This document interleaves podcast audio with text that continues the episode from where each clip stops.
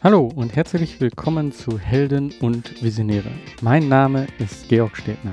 Dieser Podcast ist für Helden und Visionäre und erzählt wahre Geschichten von Menschen, die etwas bewegen. Er zeigt dir Wege zur sinnvollen Arbeit und deiner eigenen sozialen Unternehmung.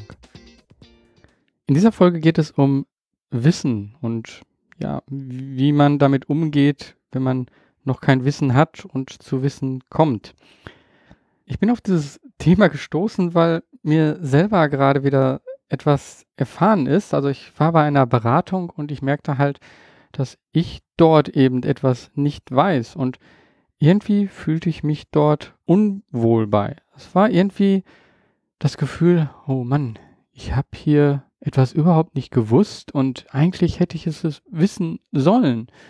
Und was mache ich jetzt? Jetzt stehe ich irgendwie blöde da. Also das, das war so ein Gefühl, vielleicht kennst du das auch. Ähm, auch so ein Gefühl von Scham. Hm, eigentlich hätte ich das wissen müssen. Und ich glaube, da tappen wir sehr oft rein. Und ich möchte hier an, an einer Theorie und auch an der Praxis das durchgehen, warum das kein Problem sein sollte, wie man damit mit Unwissenheit, wie man damit positiv umgehen kann.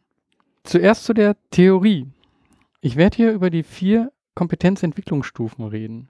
Diese Stufen sind unbewusste Inkompetenz, bewusste Inkompetenz, bewusste Kompetenz und unbewusste Kompetenz. Aber jetzt im Einzelnen nochmal. Ja, unbewusste Inkompetenz. Was heißt das? Ja, ich weiß nicht, dass ich etwas nicht weiß. Ich glaube, das geht halt, oder was heißt ich glaube, also das geht an irgendeiner Stelle jeden von uns so. Wir können gar nicht alles wissen. Und momentan hat man manchmal auch das Gefühl, dass das sogar ausgenutzt wird.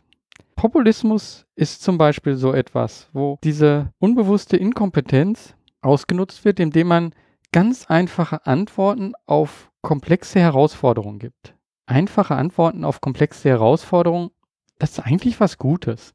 Wenn es als Gleichnis gegeben wird, wenn man dadurch jemand etwas vermittelt. Problematisch wird es, wenn es als Fakt vermittelt wird, wenn man sagt, das alles ist so einfach und mach dir keine weiteren Gedanken. Aber jetzt zurück zu dem, ich weiß nicht, dass ich etwas nicht weiß und dann passiert es auf einmal, dass ich weiß, dass ich etwas nicht weiß. Also dieser Übergang von unbewusste Inkompetenz zu bewusste Inkompetenz. Und dieser Übergang, der ist bei mir immer noch mit einem Schamgefühl und mit einem, oh, hm, sollte ich das nicht wissen? Gefühl oder Gedanke verbunden. Ich glaube, das ist falsch.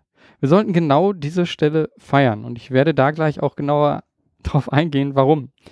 Aber gehen wir erstmal weiter nochmal. Was bedeutet bewusste Kompetenz? Bewusste Kompetenz heißt, ich weiß, dass ich etwas weiß.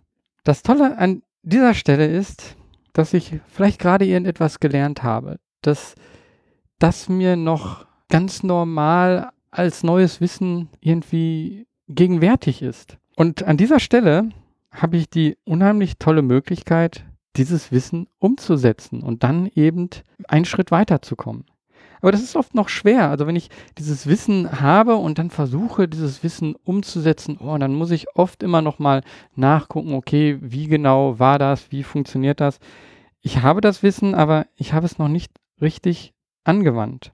Und man hat dann so das Gefühl, ja, ich bin halt noch nicht so der Profi. Aber genau genommen ist das der wichtigste Moment, weil mir ist es noch offensichtlich, was ich gelernt habe und ich kann das eben auch noch in Teilschritte unterteilen und damit bin ich derjenige, der dieses Wissen weitergeben kann. Ich bin nicht der Profi, aber ich weiß, worüber ich rede. Und genau an dieser Stelle sollte man zum Beispiel anfangen, ein Buch über etwas zu schreiben. Ähm, jetzt wirst du vielleicht sagen, oh, Moment, also man sollte schon irgendwie Experte sein in irgendetwas, wenn man anfängt, ein Buch zu schreiben. Ja, aber was bedeutet Experte? Ich glaube, Experte ist dann für uns wieder jemand, dem das alles so leicht fällt, der das einfach alles so macht, dem das ins Blut übergegangen ist. Und das bedeutet, dass er bei der unbewussten Kompetenz angelangt ist, der vierten Stufe. Er weiß gar nicht mehr genau, was hat oder was mache ich, wie, wie mache ich das, sondern es ist einfach ein ganz normales Handeln. Dazu habe ich auch schon einen Podcast gemacht und zwar zum Thema Rituale. Das ist die Folge Nummer 40. Also helden und visionäre.de Schrägstrich Folge 40. Ja, in, in der Folge habe ich eben gezeigt, wie man eben etwas so automatisieren kann und eben, dass es so ins Blut übergeht, dass man das einfach nur noch dauernd macht und das eben ein Ritual ganz normal für dich ist, dass du einfach diese Dinge machst. Und genau dann werden sie unbewusst. Und dann ist es eine unbewusste Kompetenz. Das ist zum Beispiel beim Autofahren so, beim Gehen. Oder auch wenn du irgendetwas gut kannst, wenn du sehr gut im Rechnen bist, dann, dann rechnest du einfach und du denkst nicht mehr darüber nach, wie du rechnest. So, und eigentlich habe ich gedacht, das ist die Phase, wenn ich da angekommen bin, wenn ich da Experte bin, dann rede ich mit anderen darüber, dann habe ich etwas weiterzugeben. Aber wenn man sich das anschaut, viele von den Experten, die dann eben Wissen weitergeben, die sind vielleicht gar nicht an dieser Position angekommen. Und ich glaube, das ist auch gut so. Was ich jetzt hier gerade mache, ist genau das Gleiche. Für mich ist das, was ich jetzt hier gerade dir erzähle, noch nicht ins Blut übergegangen. Aber ich habe etwas dort verstanden und deswegen kann ich dir das vermitteln. Es gibt Menschen, für die kann etwas eine unbewusste Kompetenz sein. Also sie machen das einfach und trotzdem können sie das vermitteln. Harald Lesch ist zum Beispiel so jemand, den ich da sehr bewundere. Das ist einfach Wahnsinn, wie er Wissen so auf den Punkt bringen kann. Und man merkt einfach, da steckt noch viel mehr dahinter als das, was er nach außen kommuniziert. Aber das ist, glaube ich, nicht jedem von uns gegeben. Und deswegen ähm, hier jetzt mein Aufruf. Wenn du das Gefühl hast, hm, also eigentlich weiß ich schon etwas, dann teile es mit anderen. Dann erzähle anderen davon und dadurch profitieren andere davon. So, aber jetzt bin ich schon ziemlich weit in dieser Folge fortgeschritten und eigentlich geht es mir genau um diesen Übergang zwischen dem Nichtwissen und dem Wissen, dass man etwas nicht weiß. Also dem Übergang zwischen unbewusster Inkompetenz und bewusster Inkompetenz. Ich hatte gerade schon gesagt, dass mir, wenn so etwas passiert, dass mir das unangenehm ist. Und eigentlich ist das total falsch. Und das ist mir eben auch jetzt klar geworden.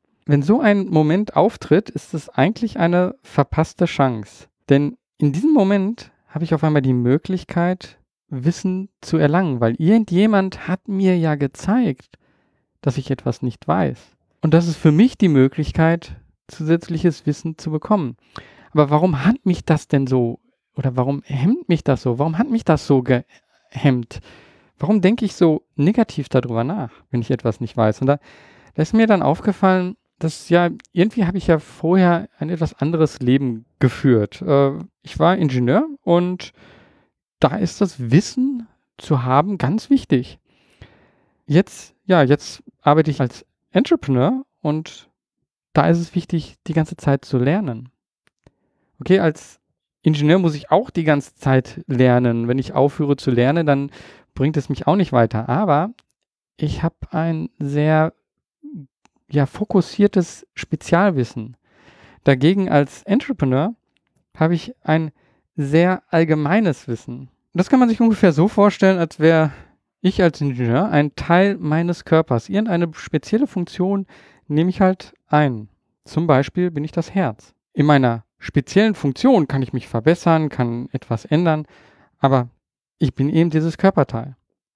Als Entrepreneur, nein, da bin ich nicht der Körper, sondern eher die Seele. Okay, jetzt vielleicht ein bisschen komisches Wort. Ähm, mit der Seele meine ich halt, wer ich bin, weil der Körper, naja, es kann einfach passieren, dass ein Teil von meinem Körper auf einmal nicht da ist oder dass ich mit einem Teil meines Körpers in irgendeiner Weise eingeschränkt bin. Aber das, was ich bin, ändert sich dadurch nicht. Und jetzt die Analogie dann eben zum Entrepreneur. Ja, als Entrepreneur bin ich eben nicht derjenige, der in der Unternehmung arbeitet, sondern idealerweise an der Unternehmung. Das heißt, ich bin derjenige, der über die Dinge nachdenkt. Ja, und das sehe ich irgendwo als Seele, über das Nachdenken, aber auch das Fühlen, das, das Sein. Und dass dieses Sein vom Körper getrennt ist, ich glaube, da, da kenne ich zwei gute Beispiele, die das irgendwie klar machen. Also zum einen die Geschichte von Viktor Frankl. Viktor Frankl war in einem Konzentrationslager. Er ist dort nicht geistig zugrunde gegangen, weil er die ganze Zeit dem Leben trotzdem einen Sinn gegeben hat. Das Leben dort war total sinnlos, aber er hat halt gesagt, man kann mir diese äußere Hülle und man kann mich schubsen und drangsalieren, aber meine Gedanken und meine Art, wie, wie ich auf etwas reagiere, wie ich mit Situationen umgehe, die kann niemand ändern. Die kann sich nur ändern, indem ich sterbe. Aber wie ich während meiner Lebenszeit damit umgehe, das bestimme ich selber. Und wie ich das erste Mal davon gehört habe, da dachte ich so, wow, also in so einer Situation zu sein und dann eben diesen Gedanken zu haben, dass man doch irgendwo frei ist, das war für mich ein sehr starker Gedanke. Und ein zweites Gleichnis, also keine wahre Geschichte, aber ein, ein Gleichnis, das äh, ich sehr interessant finde, ist, man stellt sich vor, es gibt jemand, der geht in ein Kloster, um Ruhe zu finden. Und der hat dort nur ein Bett und ein karges Essen, aber er hat das sich selber ausgesucht und er bejaht das die ganze Zeit. Das ist das, was ich machen möchte. Und auf der anderen Seite gibt es jemand, der genauso einen Ort besucht, aber es ist ein Gefängnis. Er lebt genauso karg dort, auch nur mit einem Bett und Essen. Aber er verneint das die ganze Zeit und sagt so, oh, so ein Mist, dass ich hier in diesem Gefängnis drin sitze. Auch wenn die Situation von außen gleich aussieht, abhängig davon, wie diese Person diese Situation einschätzt. Der eine sagt ja und der andere sagt nein zu dieser Situation. Abhängig davon verändert sich die Situation. Und das zeigt sich auch bei Menschen, die im Gefängnis sind und das irgendwann dann annehmen und bejahen. Es sind oft Menschen, die so etwas durchgemacht haben und die dann gesagt haben, okay, das ist jetzt hier meine Situation und ich mache das Beste daraus, was ich machen kann, die dann danach ein wirklich neues Leben anfangen und erfolgreich sind. Ja, was hat das jetzt mit dem Wissen zu tun? Ja, warum ich das hier anbringe, ist eben, dass Wissen irgendwie unheimlich abhängig ist von dem eigenen Mindset. Bejahe ich etwas oder verneine ich es? Wenn ich also etwas nicht weiß, kann ich sagen, oh nein, das ist aber schlimm. Oder ich kann sagen, ja, ich kann etwas lernen. Aber irgendwie haben wir das nie so wirklich gelernt, oder? Wenn ich an meine Schulzeit denke, ähm, dann, ja, dann meldet man sich, wenn man etwas weiß. Und wenn man etwas nicht weiß, dann bleibt man schön ruhig und gibt bloß kein Laut von sich, weil hinterher wird man ja gefragt. Also irgendwie finde ich das eigentlich total falsch. Das, was man in der Schule lernen müsste, wäre eigentlich, melde dich, wenn du eine Frage hast. Und zwar, vielleicht mach aus allem eine Frage, anstatt eine Antwort zu geben. Ja, ich weiß, der Lehrer, der kann wahrscheinlich auch nicht alle Fragen beantworten, aber ich glaube, das ist auch okay. Man, man muss nicht alles beantworten können. Was man zeigen sollte, ist ein Weg zu der Antwort. Und das kann die Wikipedia sein, es kann ein Buch sein oder vielleicht eben sogar auch andere Menschen. Frag den oder jenen. Aber ist es nicht interessant, also wenn, wenn dich jemand etwas fragt, dann merkst du doch auch schon an der Frage selber, was hat er verstanden? Denn abhängig davon, wie man fragt, ist auch offensichtlich, inwiefern man alles das, was vorher war, einordnen konnte. Und deswegen finde ich diesen Gedanken eigentlich schön. Lass die Schüler nur noch Fragen stellen und die Lehrer geben Antworten oder geben Wege zur Antwort. Ja, so ist es jetzt nun mal nicht, sondern wir haben irgendwie gelernt, dass wir halt Wissen haben sollen und dass wir, wenn, wenn wir etwas nicht wissen, dass es eben dann auch, dass wir dann vielleicht auch blöde dastehen. Also wie geht man jetzt damit um? Wie überwindet man das Ganze? Die Antwort habe ich eigentlich gerade schon gegeben, indem man Interesse zeigt, indem man Fragen stellt. Also wenn ich etwas nicht verstehe, ja, dann sollte ich fragen, wow, das weißt du? Hast du noch mehr Informationen dazu? Kannst du mir noch mehr dazu erzählen? Dadurch, dass ich dieses Interesse zeige, ja, kann der andere glänzen und kann sein Wissen vorbringen. Und ja, das ist doch ein schönes Gefühl, wenn wir Wissen weitergeben können. Und wenn du dann auch noch fragst, ja, ja, wie und wo hast du das denn gelernt? Dann kann der andere auf einmal eine Geschichte erzählen und er steht auf einmal dort im Mittelpunkt und nicht mehr du mit dem, was du nicht weißt, sondern die andere Person mit dem Wissen. Aber gleichzeitig bekommst du einfach auch noch etwas mit. Die andere Person denkt nicht mehr über dich und deine Defizite nach, sondern über sich und das eigene Gefühl, das eigene Wissen. Und wenn du dem Bewunderung gegenüberbringst, dann ist das doch einfach nur positiv. Und wenn du dann eben wissen willst, ja, aber wie kommst du zu dem, zu dem Wissen? Wie kannst du das lernen? Dann kannst du zum Beispiel auch fragen, also wenn ich nicht so einen langen Weg gehen möchte wie du, das, was du alles gelernt hast, die Geschichte, die du mir jetzt gerade erzählt hast, was kann ich dann jetzt momentan machen, um ähnliches zu lernen wie, wie du? Und das ist doch direkt eine Einladung an den anderen zu helfen. Und vielleicht sind das einfach nur Tipps, die er dir direkt gibt, irgendwie ein Buch oder Artikel, aber vielleicht hast du damit sogar eine Tür aufgemacht und hast jemand, der dich unterstützen will, der dich persönlich unterstützen will, der ein Mentor wird. Dieser Gedanke, dadurch, dass man etwas nicht weiß, dadurch, dass man eigentlich dumm dasteht, über Fragen zu jemandem zu kommen, zu dem man eine Verbindung aufbaut und der dann vielleicht sogar ein Mentor wird, ist das nicht ein unheimlich schönes Gefühl, ein, eine Möglichkeit, das ganze Nichtwissen und die bewusste Inkompetenz als positiv zu nutzen? Und ich glaube, was man hier sieht, ist dann zum Schluss, es sind nicht die Antworten, die dann irgendwo im Gedächtnis bleiben, sondern eigentlich sind die Fragen das Wichtige. Die Fragen bringen dich zu den Antworten. Und wenn du sie nicht fragst, dann bekommst du sie auch nicht. Und dann kann auch nicht irgendetwas in dein, ins Blut übergehen. Dann kannst du auch nicht irgendwo Experte werden.